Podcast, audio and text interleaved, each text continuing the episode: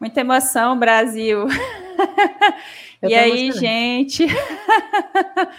Sejam bem-vindos à nossa primeiríssima edição do Jornal Sexual. Eu sou Priscila Armani, apresentadora do podcast Sexo Explícito. E eu sou a Cissa, apresentadora do podcast Obsceno São Seus Amigos. Desde junho do ano passado, assumi um projeto é, chamado Jornal Sexual no Instagram, arroba Jornal Sexual, que dá destaque semanal a notícias relacionadas à área da sexualidade.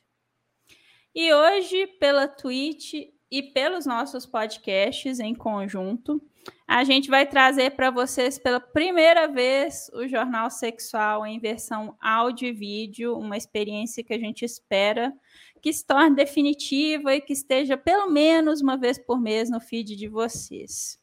Então, essa é uma primeira experiência para nós, uma primeira experiência para vocês. Esperemos que dê tudo certo e a gente quer que vocês também contem para a gente o que, que vocês acharam, beleza? Então, beleza. vamos lá? Vamos. Nessa primeira edição, a gente vai fazer uma retrospectiva do ano passado, lembrando algumas notícias que têm a ver com sexualidade e que repercutiram muito. A gente vai dar uma breve resumida na notícia e tecer alguns comentários sobre cada uma delas. A gente vai começar por um assunto que talvez tenha tido mais repercussão nacional e que impacta diretamente todas as pessoas com útero, a pobreza menstrual.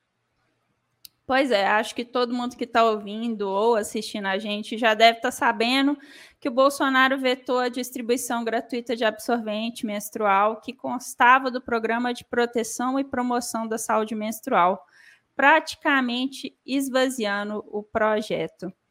Eu vou ler um pedacinho da notícia para vocês, caso alguém não esteja é, similar, é, familiarizado com esse assunto. Presidente Jair Bolsonaro, a notícia é de outubro de 2021.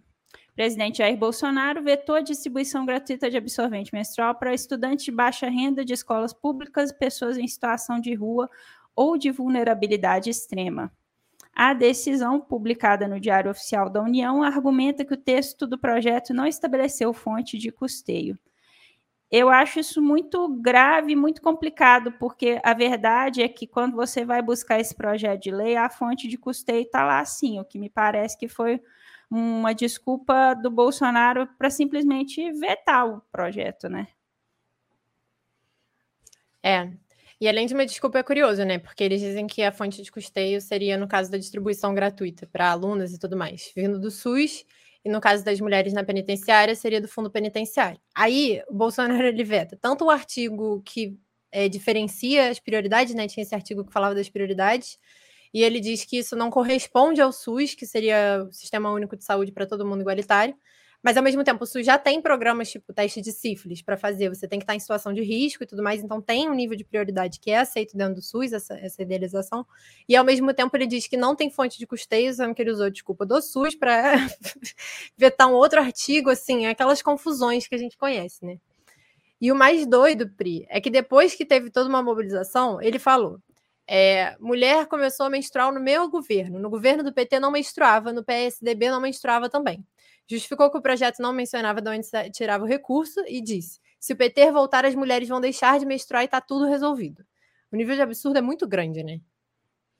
Sim, e é muito. É ridículo, assim, pensar que só porque esse projeto não existia em governos anteriores, ele não possa existir agora, sabe?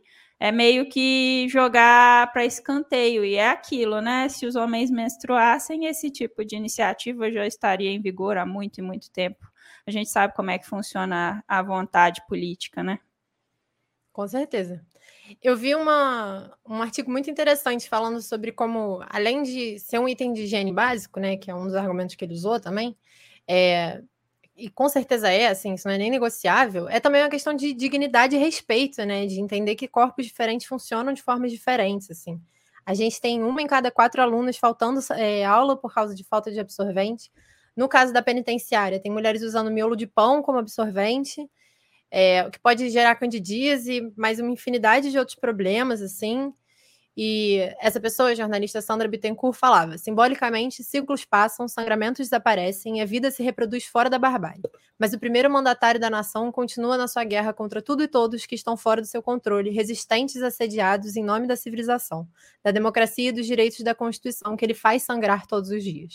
Eu achei uma colocação muito pertinente, assim. É mesmo. E assim, é, é muito é, é uma invisibilização de uma necessidade muito básica e muito primordial, assim, é, é um direito é, básico de todas as pessoas, o direito à higiene, o direito a, a há algo que é muito simples assim. É, é difícil para a gente que está numa bolha privilegiada entender o quão, é, o quão pode fazer diferença é, comprar um, um, pacote de absorventes no orçamento de uma família pobre, de uma família com menos condições financeiras. Mas é um negócio muito grave. Pobreza menstrual é um assunto muito sério e que precisa ganhar mais notoriedade e ser mais discutido pelas pessoas. Concordo gênero, número e grau, Pri. Tem, eu descobri pesquisando sobre isso que tem uma organização chamada Flores do Cárcere, que fica em Minas Gerais, e elas fazem esse recolhimento e distribuição de absorvente para pessoas que estão na penitenciária. Além disso, eu lembrei também que em 2018, 17, não lembro, teve um curta que ganhou o Oscar chamado Absorvendo o Tabu, e fala sobre uma cidade na Índia onde as pessoas não tinham acesso ao absorvente. Enfim, é um curta muito lindo, assim, vale muito assistir. Muito a pena. É, esse curta está na Netflix, inclusive, então ele é uhum. bastante acessível e é um curta muito emocionante, muito bonito mesmo. Muito. É uma excelente dica. É. Bom, vamos passar para o próximo assunto da pauta. Vamos. Agora a gente vai falar de método contraceptivo. É um método específico que diversos estudos já apontaram que não funciona, que é a abstinência sexual. Em 2021, vários projetos de lei nesse sentido tramitaram, tramitaram em casas legislativas de todo o país. Um projeto em específico parece que foi estopim de um delírio coletivo. Sobre a autoria do Rinaldi de Gílio, do PSL, o projeto chamado Escolhi Esperar tinha como preceito incentivar a abstinência sexual como método contraceptivo para alunos da rede pública e privada de ensino da capital paulista. De acordo com a reportagem, o texto substitutivo não cita claramente a abstinência como forma de contracepção, mas o nome do projeto Escolhi Esperar é uma referência a uma campanha cristã criada com o propósito de encorajar, fortalecer e orientar os solteiros cristãos a esperarem até o casamento para viverem suas experiências sexuais, de acordo com o site oficial da campanha. O pessoal e o PT se organizaram bastante para fazer oposição ao projeto, alegando que o nome Escolhi Esperar, abre aspas, criminaliza a sexualidade adolescente, especialmente a feminina, em vez de propor políticas de educação sexual para o sexo seguro e a prevenção da gravidez precoce. A votação do projeto foi adiada e vai ser retomada ainda esse ano. Vale lembrar também que aqui, isso foi agora, assim, essa semana. Em Vitória, um projeto inspirado nesse passou em Vitória e agora a gente está tendo que lidar com isso. E é importante a gente ficar atento ao longo desse ano, né, nesses projetos que vão continuar surgindo e a gente vai ter que continuar lidando com isso. É, eu acho que o mais triste é, desse tipo de iniciativa é eles realmente tratarem é, a sexualidade, o sexo, como se fosse um, um, uma caixinha separada das nossas vidas, que a gente pode simplesmente colocar de lado quando convém e é, não dedicar atenção a ela, sabe? Quando, na verdade, Sexo é uma necessidade básica do ser humano, como se alimentar bem, como dormir bem, sabe? E tratar é, uma demanda tão séria e que impacta tanto a nossa vida com esse tipo de projeto escolhi esperar é, é não, não é ingênuo, é desonesto mesmo, porque é, é, é você querer algo que foge do controle. Parece que essas pessoas nunca foram adolescentes, parece que essas pessoas não sabem o que, que é, é a curiosidade e o começo da vivência sexual, que é algo que precisa ser tratado com muito cuidado, que precisa ter muito, é, muito acolhimento, assim, e sem contar a quantidade né, de, de, de pode a pessoal foca muito em gravidez, mas também tem as ISTs que estão por aí, sabe? Então, assim, a conversa honesta seria sempre a melhor forma de lidar com isso, ao invés da abstinência, que para mim é uma saída covarde, que tem, é muito pautada por é, gente religiosa querendo ganhar palco. Essa que é a verdade. Essa que é a verdade. É, tem muito estudo, né, mostrando que a abstinência sexual não, como política pública não funciona. Tem um estudo que saiu nos Estados Unidos mostrando que a maior parte dos jovens que dizem que são abstinentes não são. E tem diversos estudos mostrando que a melhor forma de prevenir gravidez na adolescência, ISTs e todas essas coisas é ter aulas de educação sexual que sejam compreensivas, né? Como a Pri está falando, poder conversar sobre isso aberto e claramente, baseando em informações científicas, né? A gente ainda vive no estado laico, por incrível que pareça. E o, o adolescente que pode ouvir e pensar, tirar suas dúvidas sobre sexo, ele vai ingressar na vida sexual dele mais tarde, porque ele não vai ter as curiosidades, ele não vai fazer para provar nada para ninguém, ele não vai fazer para descobrir, ele vai ter um espaço para poder pensar sobre isso tudo. Né? Então é muito triste assim que isso esteja acontecendo. E eu acho que talvez o mais triste disso tudo é que isso não começou no ano passado, né? Em 2020 teve um, um, Nesse caso foi de São Paulo, agora em Vitória que foi aprovado. Acho que Minas passou por isso também, o Sudeste está bastante mobilizado nessa questão da abstinência. Mas em 2020, a, o governo federal, sobre o Ministério da, sobre o Ministério da Damares, criou a campanha Adolescência Primeiro, Gravidez Depois. Tudo tem seu tempo para a semana de prevenção à gravidez na adolescência, que acontece agora no início de fevereiro. Esse ano vai ter de novo, assim. Importante a gente ficar ligado, se mobilizar, conversar com as pessoas sobre isso e tudo mais. Na época, a Damares disse que era o primeiro passo na construção de um programa de prevenção ao sexo precoce.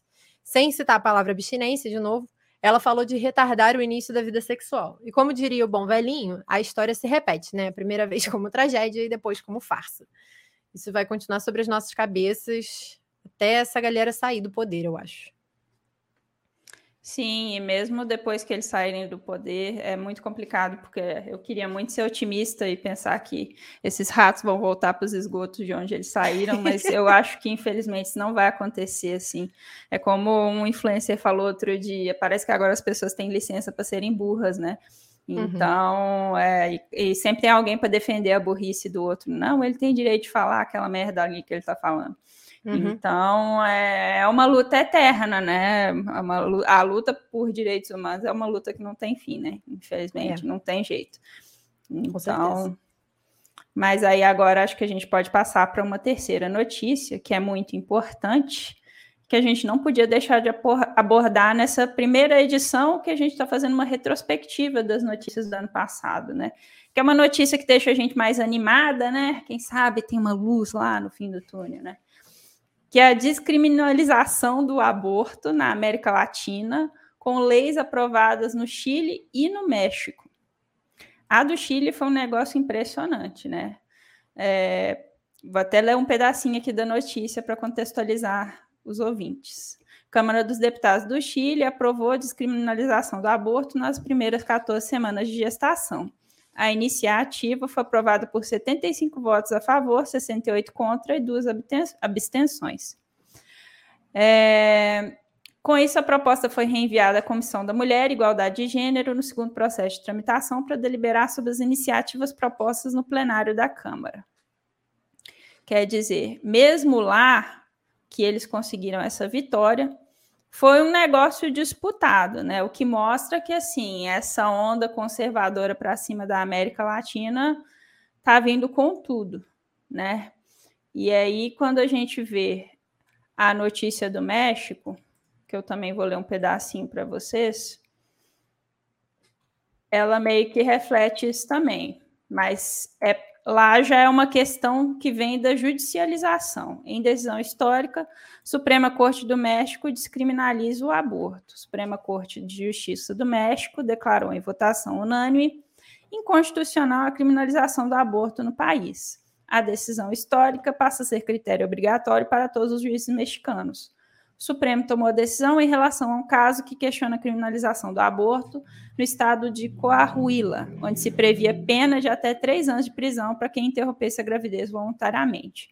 Ou seja, são dois processos diferentes, né, mas que jogam luz para algum, alguma esperança, né, alguma expectativa de esclarecimento sobre esse assunto aqui na América Latina, aquele tipo de coisa que a gente torce para o brasileiro querer copiar, né? Quem sabe? Torcemos muito, né? Chamaram de Onda Verde, que é um nome muito legal, assim, começado na Argentina, né? Que não passou, infelizmente. É, acho que vale lembrar que na América Latina os países que já legalizaram o aborto são Uruguai, a Guiana, a Guiana Francesa, Porto Rico e Cuba. É, e uma coisa muito interessante sobre isso, quando lá no meu podcast eu fiz um episódio sobre aborto, eu chamei uma pessoa que era advogada e ela me contou uma notícia que eu fiquei assim em choque, que é dos inquéritos que tem sobre aborto, porque a questão é a criminalização, né? Então, dos inquéritos das pessoas que fazem aborto, que são pegas, que têm inquérito, só 4% desses são de fato é, qual o nome? Quando, enfim, processados de fato, né? Vão, as pessoas uhum. são presas de fato. Então tem toda uma máquina gigante do Estado brasileiro hoje, gastando recurso público, muito recurso público, para colocar essas pessoas na prisão. E eu acho que vale sempre lembrar, né? As pessoas que apoiam a legalização do aborto não apoiam o aborto. A gente apoia que haja educação sexual compreensiva, que a pessoa tenha acesso a métodos contraceptivos, que a gravidez seja planejada, todas essas coisas. Mas uma vez que é, acaba sendo uma medida para muita gente. Tem muita gente morrendo nesse processo.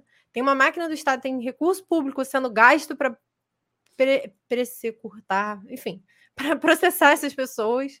E para quê, né? A que custo? Assim? O que, que a sociedade está ganhando com essas mães, muitas vezes que já são mães, pessoas que já são mães indo para a cadeia, né? É, colocando mais gente nessa máquina, enfim. É triste, ah, é, é, triste. é, muito. É triste os conservadores. É, é aquilo, né? Ficam falando contra o aborto, mas depois que a criança nasce, foda-se, né? Se vira é. criança, se vira mãe, se vira família, ninguém quer nem saber, né? Então, é, é uma coisa ridícula, no fim das contas. É, e é outro projeto que, se homens engravidassem, né? Você poderia ir num caixa de banco fazer o seu aborto. Com e estava resolvido. Ia ser uma coisa tipo assim: ah, vou lá fazer um aborto, ia ser a coisa mais rotineira do mundo. Ninguém ia nem se preocupar com isso. Com certeza. Mas, enfim.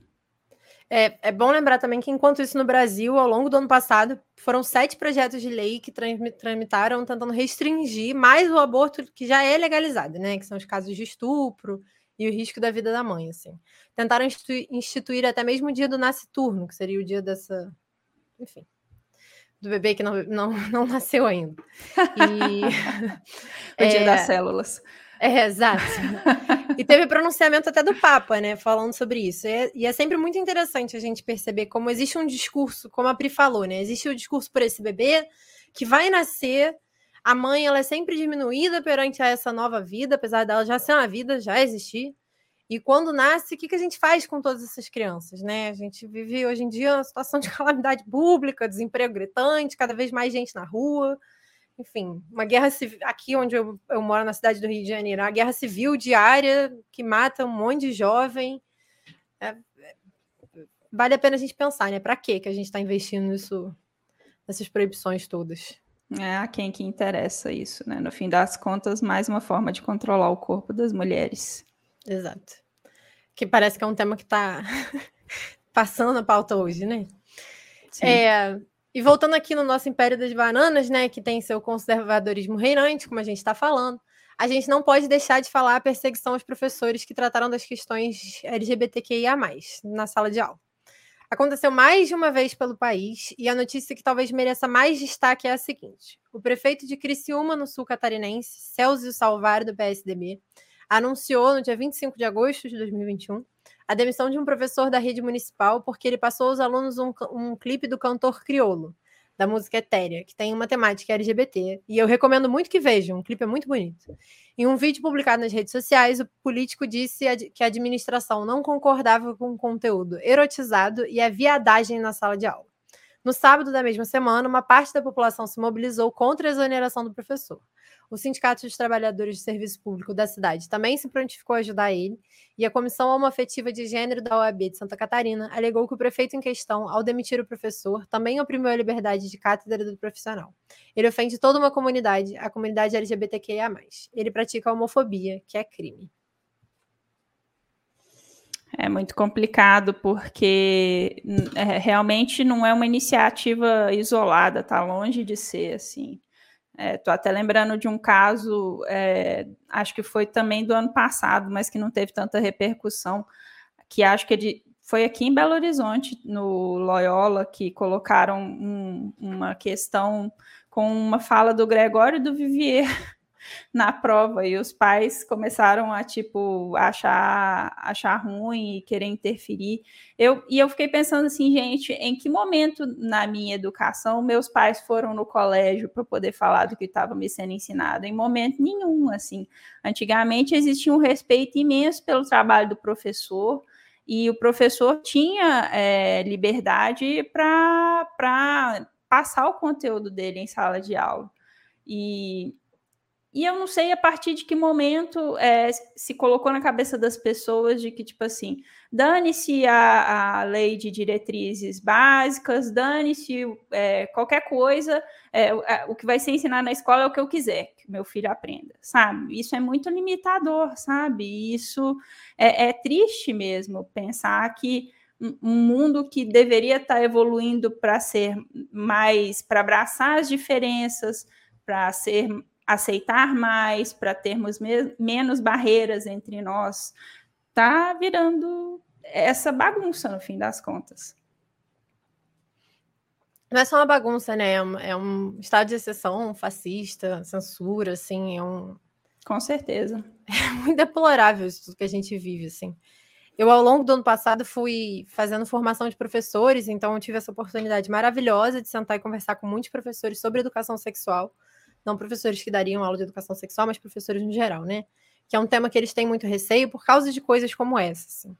E aí eu, eu queria ler alguns trechos assim, de documentos que são importantes para para a nossa educação, porque eles reafirmam essa liberdade de pensar e da cátedra e tudo mais. O primeiro deles é a Constituição Federal, né? Lei máxima no nosso Estado, que no artigo 3 diz que é o objetivo fundamental da República, promover o bem de todos sem preconceitos de origem, raça, sexo, cor, idade e qualquer outra forma de discriminação. Aí depois disso, na LDB, que é a Lei de Diretrizes e Bases que a Pri comentou, que é um documento que basicamente funda assim, né, o, as leis relacionadas à educação, é um grande documento nesse sentido. Fala da liberdade de aprender e ensinar ao pluralismo de ideias e concepções pedagógicas e com apreço à tolerância. Além disso, a gente tem também as diretrizes curriculares nacionais, que é um documento que fala mais sobre os professores e sobre o que eles podem ou não podem fazer dentro da sala de aula. E diz que a escola deve abordar, abordar temas como saúde, sexualidade e gênero, da vida familiar e social, assim como os direitos das crianças e adolescentes, de acordo com o Estatuto da Criança e do Adolescente. O Estatuto da Criança e do Adolescente é como se fosse um, um documento irmão assim da Constituição, né, pregando pela criança e do adolescente, que inclusive no ano passado, se não me engano, fez 30 anos de existência, o ECA, que é o Estatuto da Criança e do Adolescente. Ele foi, quando ele foi criado, ele foi é, honrado internacionalmente, porque é um documento lindo, lindo, assim, em termos do que, que a gente deveria estar fazendo com as crianças, a forma que a gente vê a infância. Ele é um documento a ser seguido, assim, nomeado pela ONU. Infelizmente, a grande reflexão que você fez no ano passado foi sobre esse abismo, né, que tem entre o que está escrito e o que de fato é feito. A gente vê muita criança na rua, enfim, aquelas coisas todas que a gente estava falando agora mais cedo. E é muito triste. Só que esses documentos existem, né?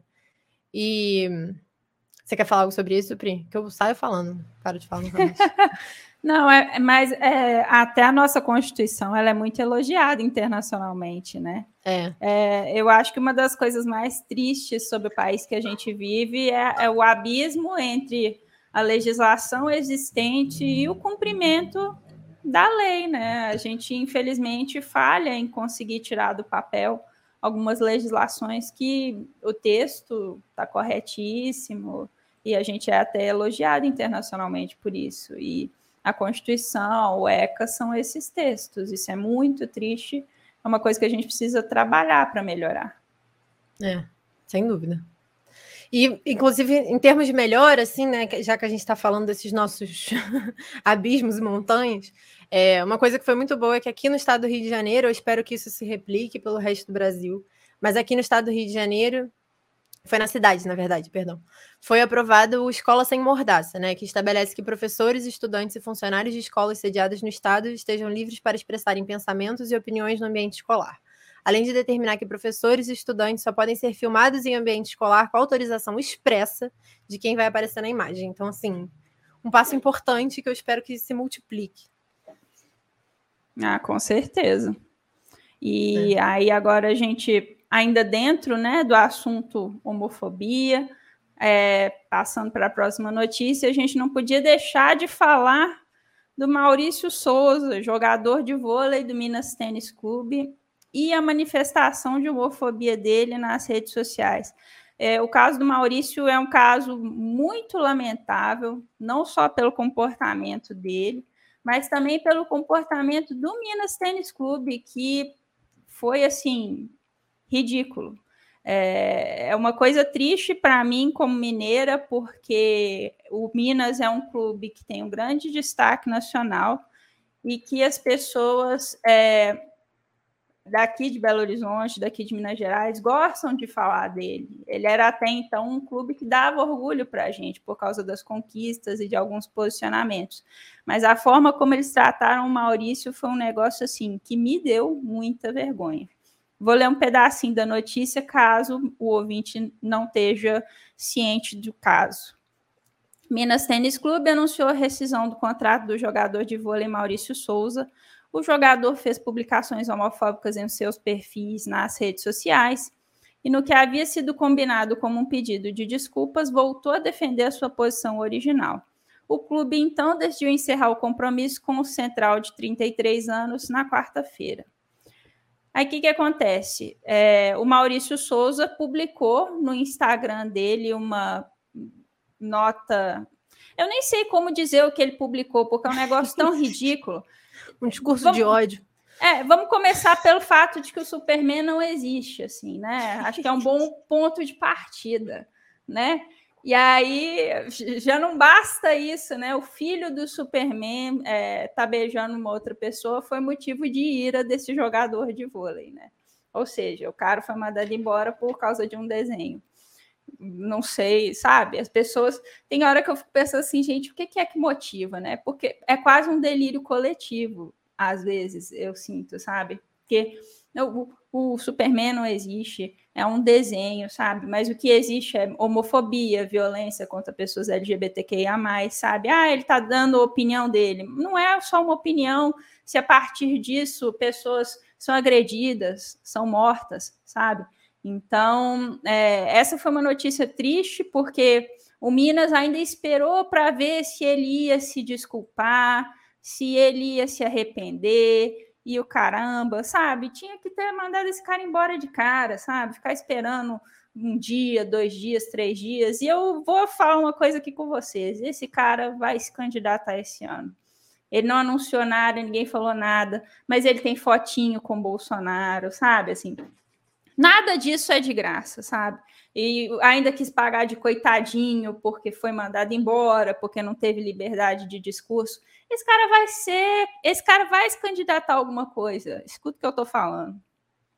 Não só isso, né? Ele de 100 mil seguidores pulou para um milhão, assim, eu acho que em termos de uma semana. Vai se candidatar, com certeza. É a nova forma dos conservadores se candidatarem. Eles fazem discurso de ódio, ganham apoio da, da galera lunática, e aí eles se candidatam, assim, é muito triste. E o, o Minas Tênis Clube, mais do que isso, né, Pri? No início eles não é nem que eles só esperaram, assim. Eles falaram: todos os atletas federados da agremiação têm liberdade para se expressar livremente em suas redes sociais. Aí depois, por causa da pressão civil, assim, né, popular, eles resolveram fazer a demissão. Ah, teve até jornalista que falou que eles tinham assinado uma carta de apoio ao Maurício e que alguém brecou a divulgação dessa carta, como Olha diz só. assim, vocês estão doidos de apoiar esse cara falando esse monte de merda? Sabe? Então, assim, foi, foi, foi triste, assim, foi ridículo. O clube e esse cara, assim, que por sinal já estava em final de carreira, sabe? Eu li, inclusive, a análise de jornalista esportivo que falou: Ih, ele tá fazendo isso aí para aparecer, vai saber o que, que ele quer com isso aí, né? Então, vamos ver o que, que vai acontecer a partir disso. É. É muito triste, né? Ele apareceu bastante, assim. Acho que um, o outro caso que a gente selecionou assim para falar que também teve muita repercussão, também está sendo ainda tristíssimo, né? Para encerrar essa primeira edição, é a gente falar da denúncia do assédio sexual que a Dani Calabresa fez contra o ex-diretor de humor da Rede Globo, Márcio Melham. Para quem não lembra, Márcio Melham fazia Os Caras de Pau, eu acho, com Leandro Hassum, acho que esse era o nome do programa. Fez parte da Zorra, foi muito importante assim, né, para o quadro de comédia da Rede Globo, que é uma das grandes emissoras do país. A denúncia foi feita numa reportagem da revista Piauí e acabou de ser arquivada pelo Departamento de Compliance da Globo, mesmo com oito mulheres endossando o discurso da Dani. Assim. É, hoje, o Márcio Melham está processando a Calabresa por injúria, calúnia e difamação. Ele também exige prova das denúncias e uma indenização de cerca de 300 mil caso ela seja derrotada. A Globo não quis comentar o caso para a reportagem que a gente selecionou aqui, mas vale lembrar que na reportagem da Piauí, que foi a primeira que denunciou e chamou atenção para isso tudo, conta que em 2019 a equipe do Zorro Total estava em comemoração quando, abre aspas, a calabresa resolveu ir ao banheiro, cuja porta dá para um lavabo com espelho e não fica à vista de quem está no salão. Ao sair, a atriz deu de cara com Melham, que estava à sua espera e tentou agarrá-la. Ela reagiu, bateu com a parte traseira da própria cabeça na parede e pediu que Melham a deixasse passar, em vão. Com, com uma das mãos, ele mobilizou os braços da atriz e com a outra puxou a cabeça dela para forçar um beijo. Depois disso, fala também das repercussões que isso teve para Dani Calabresa. Tem um amigo dela que conta que quando ela fazia o voo de São Paulo para o Rio de Janeiro para gravar, ela passava mal, entrava no, no táxi do aeroporto para o Estúdio Globo, ficava com a mão seca, enfim, um dano psicológico muito gritante, né? Que tá, tem sido aí questionado pela Globo por falta de evidências, apesar de ter oito pessoas endossando, o, enfim, as denúncias da Dani. Eu acho que uma das coisas mais tristes nesse caso é que, quando a gente lê a, a notícia sobre o arquivamento da denúncia, a Globo arquivou essa denúncia internamente, mas externamente você também não vê muita coisa sendo feita pelo poder público. O Ministério Público está ali colhendo depoimentos, dizendo que depois que colher os depoimentos vai ver se abre ou não um processo tá um negócio ridículo, sabe? E assim, a quantidade de denúncias, não só de relacionada a assédio é, sexual, mas também relacionada a assédio moral que tiveram contra a Globo e contra profissionais da Globo nos últimos anos, é uma coisa muito séria, assim, isso acende uma luzinha vermelha muito grande, é uma situação grave que as mulheres vivem lá dentro, sabe?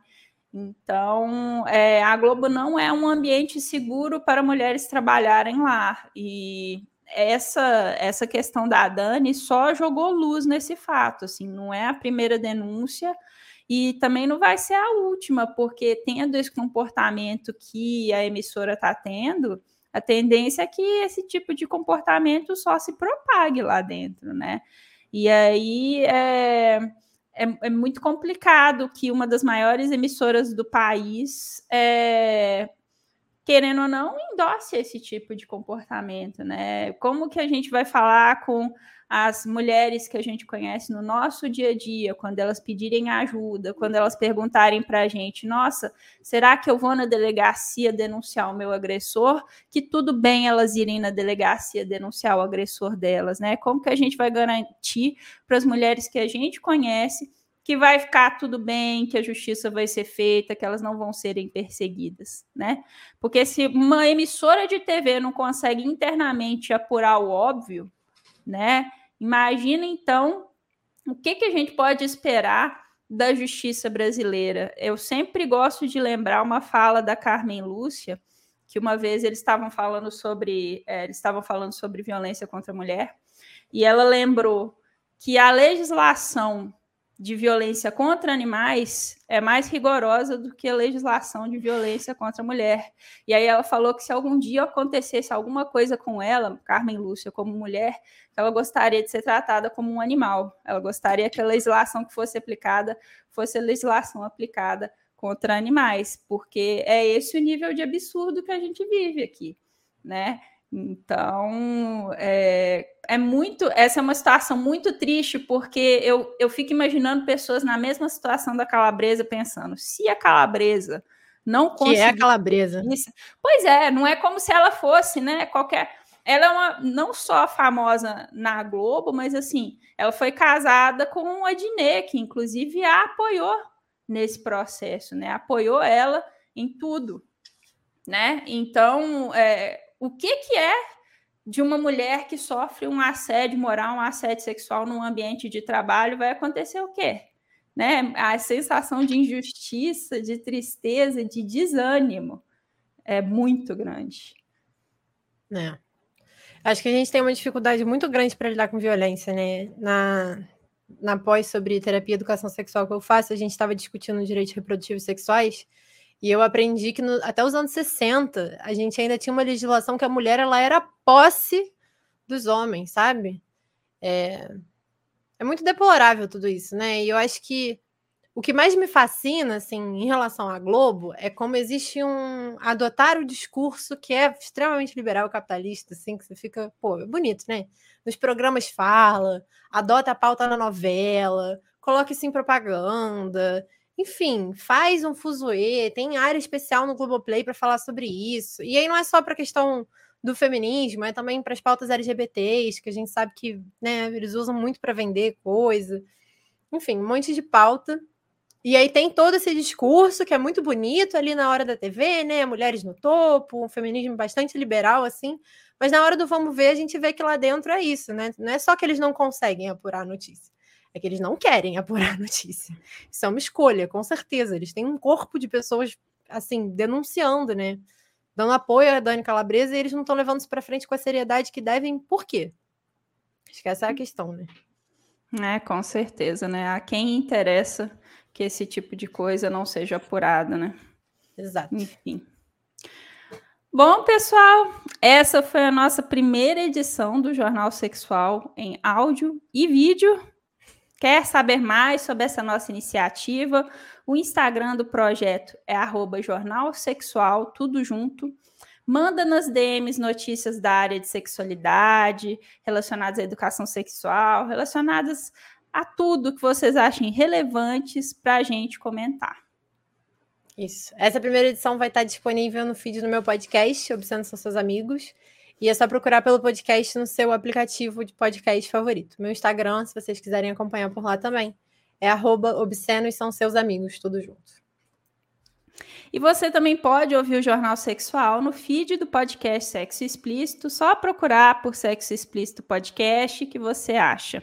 No nosso site, sexoexplicitopodcast.com.br, tem todas as informações e a gente também está com a edição em vídeo na twitch.tv barra sexo explícito podcast. Por enquanto é só no sexo explícito, talvez daqui a um tempinho a amarela anime, né, de fazer uma tweet também. Aí a gente coloca lá também. Espero que vocês tenham gostado dessa primeira edição. E aí a gente nos vê, não sei, daqui a 15 dias, daqui a um mês, isso ainda a gente vai definir, mas é só seguir as nossas redes sociais, ficar ligadinho que vocês vão ficar por dentro de tudo, beleza? Então é isso. Tchau, pessoal. Tchau, galera. A gente espera que vocês tenham gostado. Sim, mandem, mandem feedbacks, críticas Sim. construtivas, a gente adora. Sim. Tchau. Tchau.